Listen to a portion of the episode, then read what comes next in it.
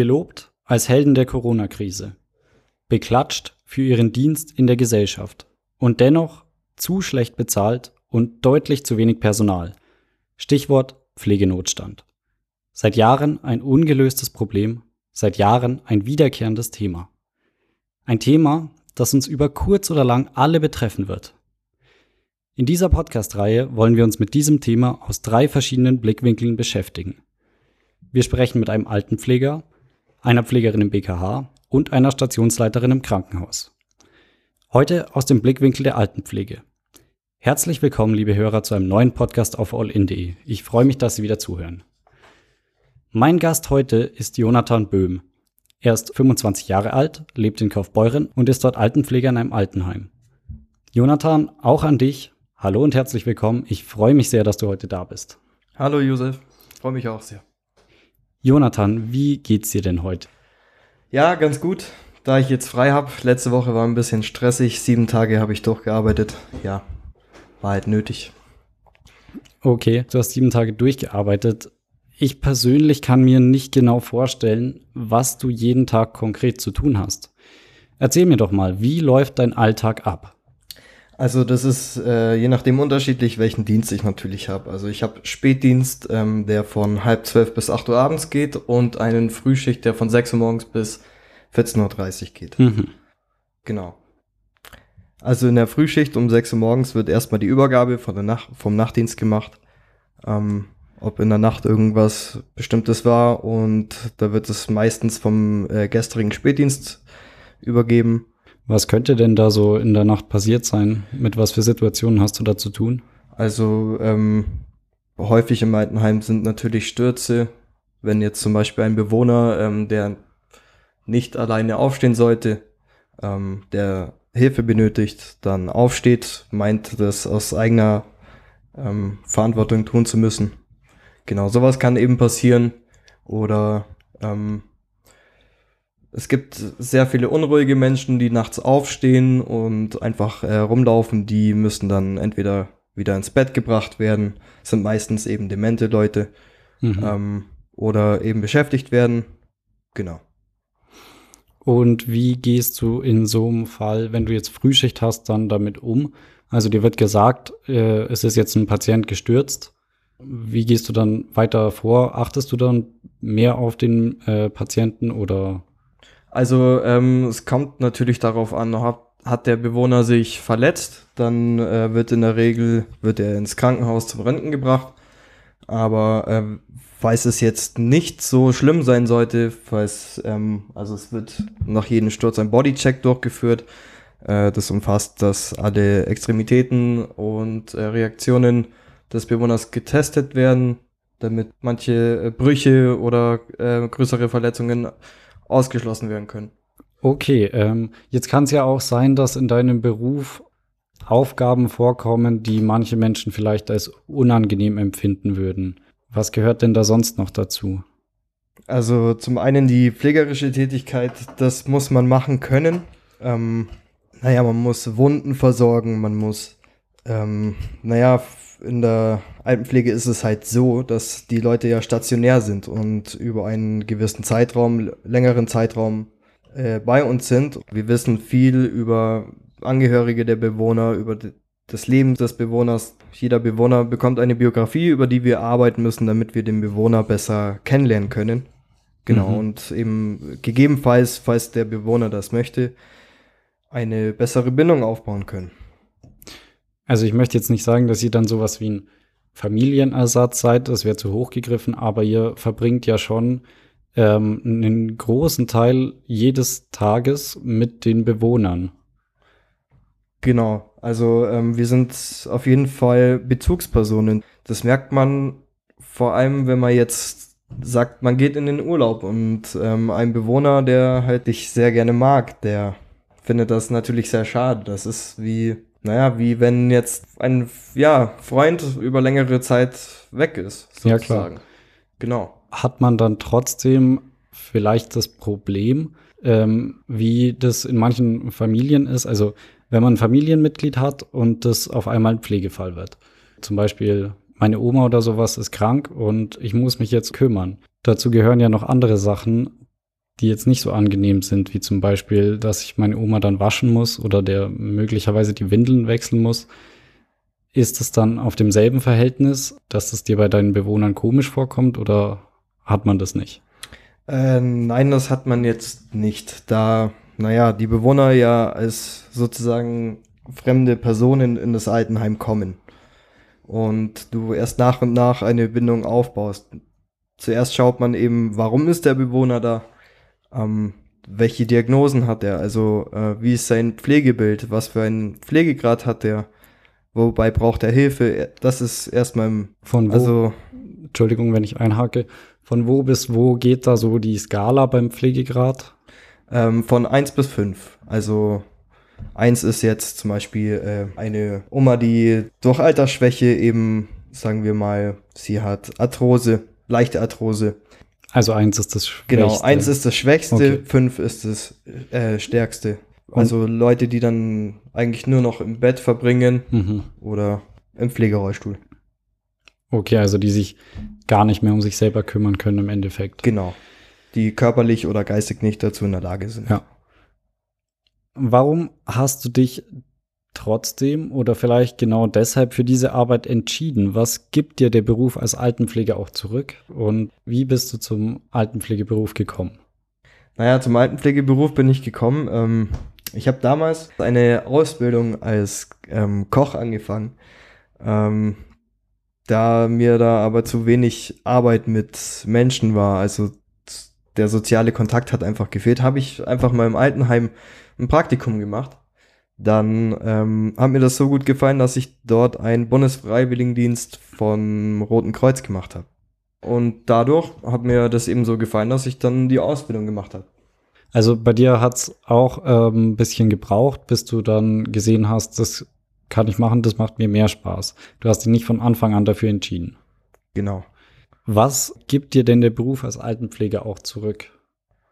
Naja, da ich ja meist nur ältere ähm, Bewohner habe, ähm, finde ich das immer sehr interessant, was die zu erzählen haben. Ich meine, das sind Zeitzeugen von, naja, Leute, die 1920 äh, geboren sind und die können halt eben noch viel erzählen von damals aus erster Hand.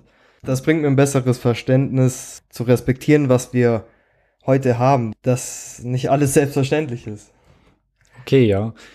Hilft dir das auch manchmal in deinem Leben weiter jetzt bei Entscheidungen, weil du schon mal mit Menschen gesprochen hast oder weil du jeden Tag mit Menschen sprichst, die in ihrem Leben schon so viel erlebt haben, dass sie eigentlich alle die Dinge, die du auch manchmal durchmachen musst, schon durchgemacht haben?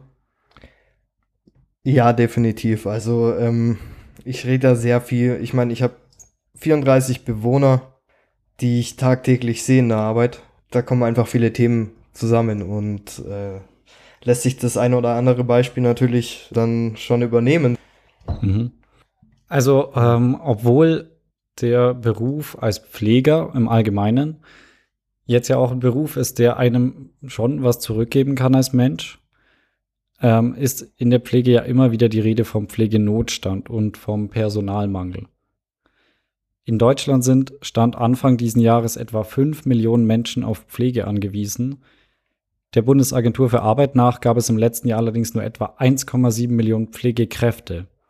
Demnach fehlen bundesweit aktuell etwa 200.000 Pfleger, um alle Menschen, die auf Pflege angewiesen sind, zu pflegen.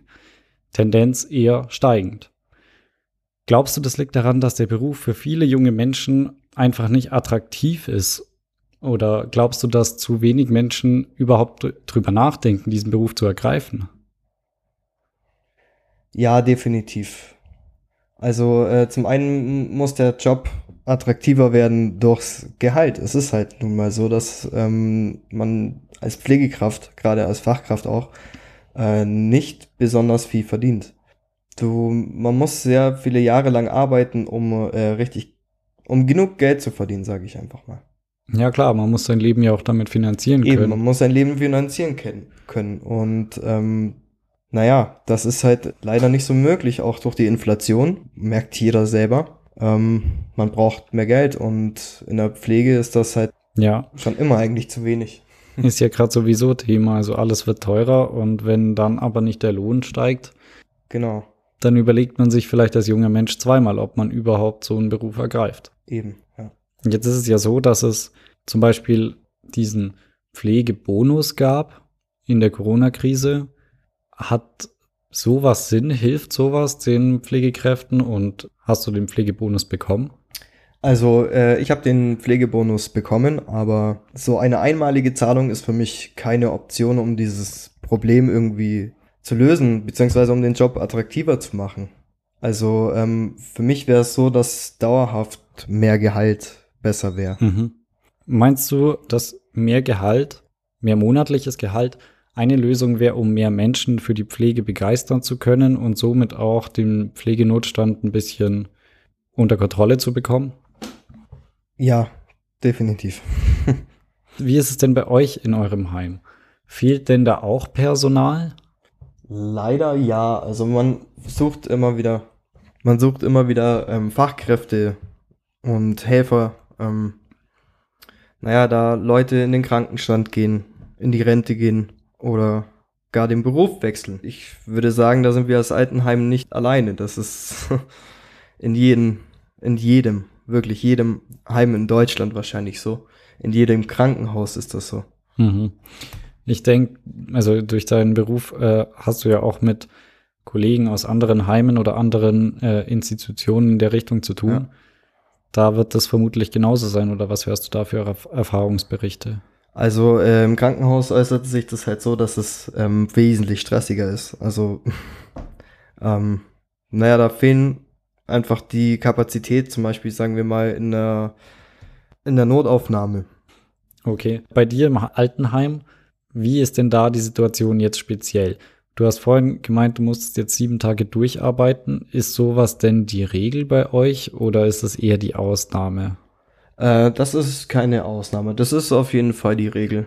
Also äh, jeder, jede Pflegekraft, ob Helfer oder Fachkraft, muss in der Regel mal sieben Tage durcharbeiten. Es ist ja auch so, ähm, dass einen im Monat zwei Wochenenden frei zustehen. Mehr steht einem gar nicht zu. Mit zusätzlicher Arbeit unter der Woche. Genau. Und das liegt vermutlich, wie in allen anderen Altenheimen oder Heimen, auch daran, dass dann doch Personal fehlt. Genau. Also mehr Personal wären mehr Wochenenden für jeden. Wochenenden beziehungsweise Freizeit ähm, ist ja auch was Wichtiges, damit man seinen Beruf dann auch wieder äh, gut ausüben kann. Du brauchst ab und zu mal eine Auszeit, um dann wieder besser und konzentrierter arbeiten zu können. Zur Arbeit eines Altenpflegers gehört ja jetzt nicht nur die körperliche Anstrengung, man hört ja immer wieder auch von Pflegern, die wegen dem emotionalen bzw. psychischen Stress aufhören. Kann natürlich auch daran liegen, dass teilweise zu wenig Pausen oder zu wenig Urlaub mit reinspielt. Wie geht's dir denn damit? Geht dir deine Arbeit und das viele dauerhafte Arbeiten, weil dann doch Personal fehlt, auch manchmal an die Psyche? Da muss ich auf jeden Fall sagen, ja. Denn es ist nicht die Regel, dass man seine zwei Wochenenden frei hat. Also eigentlich muss man das, aber. Also das wäre eigentlich vorgeschrieben. Es wäre eigentlich vorgeschrieben, da aber. Aber es geht nicht, wenn jemand zum Beispiel ausfällt, mhm. krank ist. Wer wird darum gebeten? Leute, die im Frei sind oder ähm, die Schicht wird getauscht und ähm, man muss spontan statt einen Frühdienst einen Spätdienst machen, worauf man dann nicht vorbereitet ist. Es geht ja auch nicht anders, weil im Altenheim muss ja auch immer jemand vor Ort sein. Es muss sich immer jemand kümmern um die Bewohner.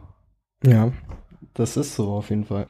Es müssen immer selbstverständlich genügend Pflegekräfte da sein. Naja, um die Pflege der Bewohner zu gewährleisten. Mhm. Und selbst wenn es nur, sagen wir mal in Anführungsstrichen, das Nötigste ist, und das ist halt leider Alltag, dass man ähm, im Krankenhaus, Altenheimen oftmals nur das Nötigste machen kann, weil die Kapazität fehlt. Was heißt das Nötigste?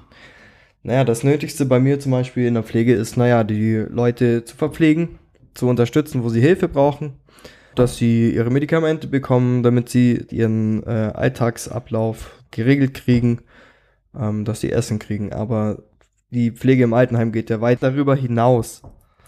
Das heißt, die Bewohner brauchen ja nicht nur jeden Tag ihr Essen, jeden Tag ihre Me Medikamente. Genau, sie wollen ja nicht nur satt und sauber sein. Ne? Früher hat man gesagt, so satt, Hauptsache satt und sauber ist, ist so ein alter Spruch. Leider. Okay. Aber ähm, ich meine, ich habe den Beruf so gelernt, dass man eben auch psychisch für die Bewohner da sein muss.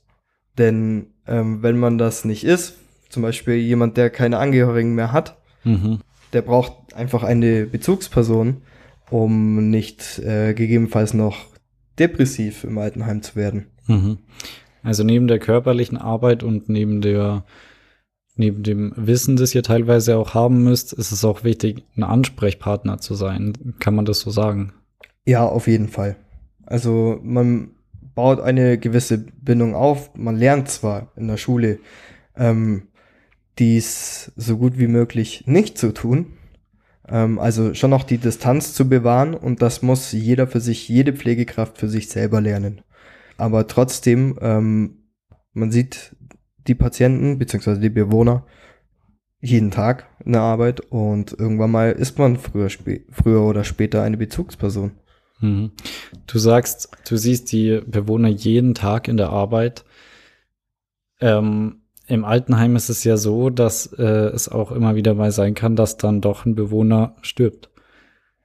Genau. Wie Ja. geht's dir denn damit psychisch, wenn sowas passiert? Also, ähm, naja, es geht einem schon immer nah.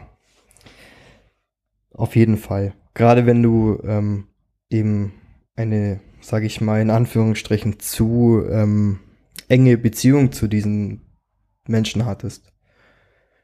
Äh, ja, Die du auch haben solltest, weil es nötig ist, weil man sich um die Menschen, wie Ja, du sagst, auch auf eben. emotionaler Ebene ja. kümmern muss. Also natürlich, man muss in diesem Beruf einfach Empathie zeigen, vor allem mitbringen. Gab es dann auch Tage, nachdem vielleicht sowas passiert ist, wo du dir gedacht hast, ich kann jetzt nicht mehr in die Arbeit gehen? Ja, definitiv. Definitiv. Also seien es Stürze, seien es Todesfälle. Ähm, man erlebt viel, Mhm. sag ich mal. Mhm. Und äh, man, wie vorhin schon erwähnt, man hört ja auch immer wieder von Pflegern, die, also die ihren Beruf noch nicht bis 50, 60 bis in Rente gehen können, gemacht haben und trotzdem aus dem Pflegeberuf aussteigen. Könnte der emotionale Stress oder die Psyche, die da vielleicht auf längere Zeit teilweise angegriffen wird, könnte das ein Grund dafür sein? Ja, auf jeden Fall. Ich meine, wenn man das jahrelang oder jahrzehntelang macht, ähm, also meiner Meinung nach ist es so bei Leuten, die das, die den Beruf jetzt schon jahrzehntelang machen, ähm, fällt es mir immer wieder auf, dass, sage ich jetzt mal in Anführungsstrichen nochmal, diese Leute etwas abgebrüht werden können, sozusagen. Also Mhm. damit, dass, ähm, naja, die Emotionen der Bewohner nicht wirklich wahrgenommen werden, zum Beispiel. Okay, also einfach weil man so viel in der Hinsicht erlebt, Ja, ja, äh, ich meine, ich, ich würde sagen, das härtet auf jeden Fall ab, sage ich mal. ähm, vielleicht ist es bei manchen Pflegekräften so, dass es, dass sie sich einfach mal auf empathisch auf einen Menschen äh, eingestellt haben und dieser verstorben ist und dadurch vielleicht äh, einen gewissen Schmerz erlitten haben und sich vielleicht deswegen verschließen, Mhm. damit sie so, solchen Schmerz nicht mehr spüren. Aber mh, genau aus solchen Gründen ähm, sind viele Pflegekräfte beim, beim Psychiater.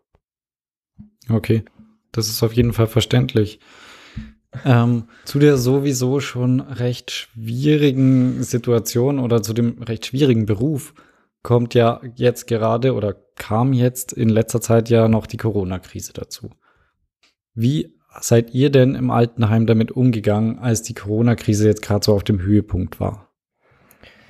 Also, anfangs wusste natürlich keiner, was auf einen zukommt, wie intensiv die Krankheit ist, was der Krankheitsverlauf ist, ähm, wie es nach dieser Erkrankung weitergeht. Das wussten wir alles noch nicht. Deshalb haben wir ganz am Anfang ähm, das Altenheim für Außenstehende, also für Angehörige, ähm, ja, einfach Angehörige für Besucher ähm, zugemacht, damit wir eben nicht noch mehr Corona-Fälle bekommen. Ähm, naja, dadurch, ähm, gerade bei dementen Patienten war das so, dass es, ähm, dass es eben auf die Psyche ging einfach. Dass es nicht genau verstanden haben, warum das jetzt so ist. Genau, oder? dass sie nicht verstanden haben, warum bekomme ich keinen Besuch oder beziehungsweise sagen wir mal, ähm, von einem Patienten ist ein Sohn die ganze Zeit gekommen, sagen wir jeden Mittwoch, jeden Freitag, ne? Mhm, also zweimal Auch wenn die, dieser Bewohner dement ist, irgendwie ist es in seiner Routine drin. Er weiß, dass jetzt mein Sohn kommt, so im Endeffekt. Und wenn das wegfällt, dann, dann fehlt irgendwas also, bei diesen Menschen in dem Leben, Mhm. im Alltag. Und das äußert sich dann meist im, mit unruhigem Verhalten bei dementen Patienten. also ich glaube, das können wir alle sagen, menschliche Beziehungen braucht jeder. Und gerade wenn bei solchen Menschen, die, wie du sagst, die jetzt dement sind, so ein Fixpunkt wegfällt, dann greift es noch viel tiefer in der ihr Leben ein. Ja, das auf jeden Fall. Und ähm, noch zu den Kontaktbeschränkungen, die die Dementen eventuell belasten, ähm, war es halt auch das Problem, dass wir anfangs der Pandemie komplett vermummt äh, waren, also so wie es im Endeffekt auf Intensivstationen immer noch ist, wenn jetzt ein Corona-Patient ist. Ähm, und durch die Maske, ähm, Haube, Ganzkörperkittel, Anzug äh, und Brille erkannten diese Bewohner uns eben nicht mehr so wirklich. Und haben die haben in uns ja auch eine gewisse Bezugsperson, aber diese haben sie eben nicht mehr wahrgenommen und teilweise sind sie so eben ängstlich gegenüber dem Pflegepersonal geworden, Mhm. was nochmal äh, eine extreme psychische Belastung für gerade demente Leute ist. Also hat Corona, wie du sagst, ähm, die Situation für die zu Pflegenden auf jeden Fall deutlich erschwert. Ja. Aber auf der anderen Seite, wie, also Corona hat bestimmt auch deine Arbeit als Pfleger erschwert. Ja, das auf jeden Fall. Also ähm, wir müssen uns selbstverständlich jeden Tag testen, ob Symptome oder nicht, damit einfach ausgeschlossen werden kann, wir bringen kein Corona mit ins Heim. Mhm. Das müssen auch Angehörige tun mittlerweile. Aber die Besuchszeiten sind mittlerweile auch nur noch zu gewissen Zeiten. Also das war es ja sowieso schon, wurden aber noch mehr reduziert, da durch dieses Testen ähm, noch mehr Personal benötigt wird. Mhm. Gab es denn sonst noch weitere Dinge? Also das Testen erfordert wahrscheinlich viel Zeit. Ja. Dadurch könnte ich mir jetzt vorstellen, hast du noch weniger oder haben die Pfleger noch weniger Zeit für ihre Bewohner? Genau, also das machen entweder Pflegekräfte oder meistens ähm, Betreuungsfachkräfte, also Leute, die extra dafür da sind, ähm, die Bewohner zu betreuen. Es, es ist allerdings äh, jeden Tag, wenn überhaupt, ähm, nur eine und die kann natürlich auch nicht alles machen. Also ähm, Ja, wenn sie jetzt jeden testen muss, dann fallen mindestens eineinhalb Stunden weg Mhm. die sie dazu benötigt oder die sie anders hätte investieren können, diese Zeit. Mhm. Mit Beschäftigung, mit Spaziergängen, was weiß ich. Und das ist halt auch nochmal das, was dann fehlt. Auf jeden Fall. Wie sieht's denn zurzeit bei euch im Heim aus mit Corona? Also äh, die Lage hat sich auf jeden Fall ähm, entspannt, sage ich mal. Leute, die Corona haben, die müssen leider isoliert werden. Es ist so, es dürfen keine Angehörigen kommen. Ähm, wir müssen auch weiterhin vermummt rein. Mhm.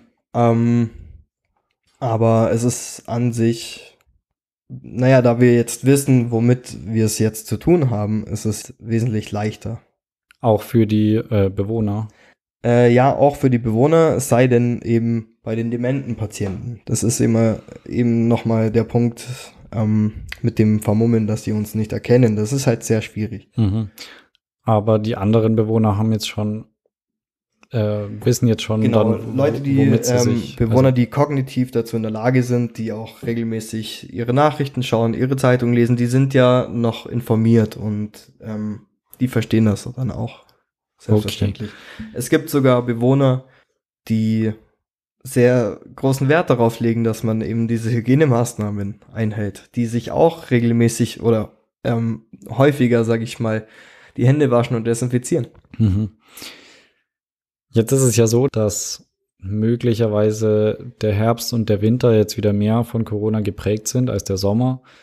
Wie werdet ihr denn jetzt in der nahen Zukunft damit umgehen bei euch im Altenheim? Also es ist so, in einem Altenheim haben wir normalerweise eine OP-Maskenpflicht, wenn keine Corona-Fälle da sind. Ab zwei Krankheitsfällen pro Station spricht man von einem Ausbruch, also von einem Corona-Ausbruch. Mhm. Und ab dem Zeitpunkt müssen Pflegekräfte schon ähm, FFP2-Maske tragen, den ganzen Tag über. Nicht nur bei den ähm, betroffenen Personen, sondern allgemein dann. Ist das jetzt eine politische Anforderung oder ist das, habt ihr das im Heim so? Also ist das durchgängig in Deutschland so oder ist das bei euch im Heim so? Das ist äh, durchgängig. Okay. Ähm, wie, äh, weil wir jetzt gerade schon von deutschlandweiten Maßstäben sprechen, wie könnte die Politik denn deiner Meinung nach dazu beitragen, dass die Arbeit, speziell im Altenheim, unter Corona, aber auch bei den sonstigen Dingen, die eben gerade anstehen, wie beim Pflegenotstand, verbessert wird. Du hast vorhin schon angesprochen, es sollte mehr Bezahlung geben, damit sich mehr Auszubildende finden, die den Pflegeberuf oder den alten Pflegeberuf speziell ergreifen wollen. Was könnte die Politik denn deiner Meinung nach sonst noch tun? Naja, es ist nun mal so, äh, in Deutschland kommen auf, im Krankenhaus auf eine Pflegekraft 13 Patienten. In einem Altenheim sind es ungefähr 8 bis 9 Patienten. Mhm. Nehmen wir mal das Beispiel Schweden. In einem Krankenhaus hat eine Pflegekraft fünf Leute, maximal sechs Leute zu versorgen. Mhm. Da lässt sich die Pflege auf jeden Fall besser gewährleisten. Als Patient wird mehr auf einen eingegangen. Aber wie könnten wir in Deutschland auch an den Punkt kommen, wie in Schweden jetzt zum Beispiel? Was kann ähm, man deiner Meinung nach jetzt speziell im Altenheim oder was kann die Politik deiner Meinung nach speziell für Altenheime und für Altenpfleger tun, damit sich die Situation in Deutschland verbessert? Also meine Meinung ist, ähm, es sollte schon in der Schule damit begonnen werden, dass man ähm, Berufsorientierung einfach mehr macht. Mhm. Also ich meine, es gibt ja den Boys and Girls Day. Das ist einmal im Jahr. Das hast du über Jahre lang. Einmal im Jahr ein Tag. Richtig? Einmal im Jahr ein Tag. Ja. Und wer weiß schon von einem Tag, ob der, dieser Beruf zu einem passt. Also früher war es ja so, der Zivildienst war ja Pflicht. Zivil- oder Wehrdienst, genau. Ja. Und ähm, seitdem das weggefallen ist, gibt es ja äh, Freies Soziales Jahr, das FSJ und Bundesfreiwilligendienst BFD. Aber das Freie Soziale Jahr oder den Bundesfreiwilligendienst, das ist ja so, dass man das erst nach der Schule hat. Also ich würde sagen, für die Schüler muss einfach eine bessere Berufsorientierung her, indem sie mehr Praktika machen. Das kommt nämlich auch zu kurz, indem sie, indem ihre Stärken, ihre Schwächen besser aufgezeigt werden, ähm, wo sie am besten geeignet wären. Das fällt meiner Meinung nach zum Beispiel in der Schule zu kurz, denn soweit ich mitbekomme, wissen immer mehr junge Menschen, nicht wirklich, was sie nach der Schule tun wollen. Mhm. Und da ist eben so ein Bundesfreiwilligendienst eine gute Sache, weil da hast du erstmal ein Jahr Zeit, um die Gedanken zu machen, kommt dieser Beruf für dich in Frage? Äh, auf jeden Fall meinst du, dass es so wäre, es gäbe theoretisch schon genug Kräfte, nur müsste man halt, müsste man einfach die Schüler und die Kinder, die jetzt aus der Schule kommen, die jetzt anfangen, sich über ihren Beruf, die anfangen, über ihren Beruf nachzudenken, müsste man ein bisschen, ich weiß nicht, man müsste ihnen den Weg vorgeben. Ja, einen Anreiz geben. Also im Schulsystem könnte man einiges mehr in Sachen Berufsorientierung machen, meiner Meinung nach. Ich meine, das kommt zu kurz. Ähm, naja, du machst deine neun, zehn, zwölf Jahre Schule, aber hast in diesen Jahren im Endeffekt ähm, von der Schule nicht wirklich die Möglichkeit gehabt, äh, dich zu orientieren. Ich meine, das musst du machen im Endeffekt, nachdem du deinen Abschluss hast und das dann im Endeffekt so bald wie möglich, sag ich mal. Ich meine, das wird ja in der heutigen Gesellschaft erwartet von einem. Aber wie soll man dann da Fuß fassen, wenn du keine Ahnung hast, Ja, klar. worauf du Lust hast? Ja. Ich meine, es gibt so viele Möglichkeiten. Du bist also der Meinung, der Fachkräftemangel ist da, aber er, es gibt theoretisch genug Menschen, die einspringen könnten, die aushelfen könnten, die mithelfen könnten, damit der Personalnotstand zurückgeht. Man müsste den Schülern, den Kindern schon in früheren Jahren einfach einen Anreiz geben, damit sie, damit sie eher wissen, wo sie im Leben mal hinwollen. Eben, schau, äh, in meinem Fall war es ja so, ich meine, ich habe einen Beruf, wollte ich ausüben, der ja nichts mit sozialer Arbeit zu tun hat. Und ich hatte davor noch nie ein Praktikum oder habe ein Altenheim von innen gesehen. So. Dann habe ich mir das angeschaut und dann dachte ich mir so, ja, ich will mit Menschen arbeiten. Aber ähm, ich hatte in meiner Schulzeit vier Praktika in drei Jahren, jeweils eine Woche. Mhm. Das ist einfach zu wenig. Mhm. Es müsste sich also einiges tun, deiner Meinung nach. Aber unmöglich wäre es nicht. Unmöglich wäre es auf keinen Fall. Könnte natürlich eine Weile dauern. Klar, die Fachkräfte müssen ja auch erstmal lernen. Ja, klar. Hoffen wir auf jeden Fall, dass sich in Zukunft viele junge Menschen für den Beruf der Pflege, den Beruf der Altenpflege begeistern lassen. Denn wie schon anfangs erwähnt, ist die Pflege ein Thema, das jeden auf der einen oder auf der anderen Seite im Leben mal betreffen kann. Jonathan, vielen Dank dafür, dass du da warst und dir die Zeit genommen hast. Ich wünsche dir, dass du in Zukunft deinen Beruf immer noch gerne machst und jeden Tag aufs Neue gerne in die Arbeit gehst. Vielen Dank, dass ich mich da auch mal zu Wort melden durfte.